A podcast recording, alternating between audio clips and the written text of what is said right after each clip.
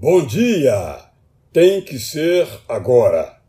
Julgar o outro para o reprovar ou condenar pode aguardar. Acolher o outro para o vivificar não pode esperar.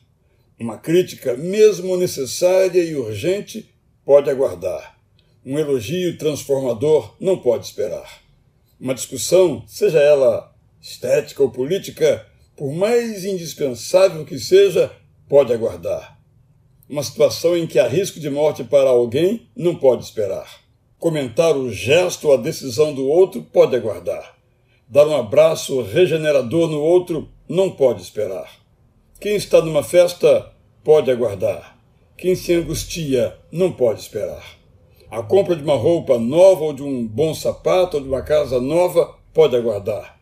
A entrega de um prato de comida ou de um frasco de remédio não pode esperar. Um aniversariante pode nos aguardar. O garçom no restaurante pode nos aguardar.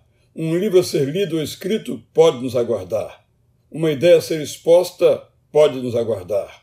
Um show pode esperar. Um culto pode esperar. Um comício pode esperar. Um palanque pode esperar. Um náufrago não pode esperar. Um aflito não pode esperar. Uma palavra que salva não pode esperar. Um desesperado não pode esperar. Um solitário não pode esperar. A fome não pode esperar. A sede não pode esperar. O afeto não pode esperar. O socorro não pode esperar. O prazer pode aguardar. O dever não pode esperar. A inteligência pode aguardar. O amor não pode esperar. Se tivermos que abençoar agora, não deixemos para depois. Depois pode ser tarde demais.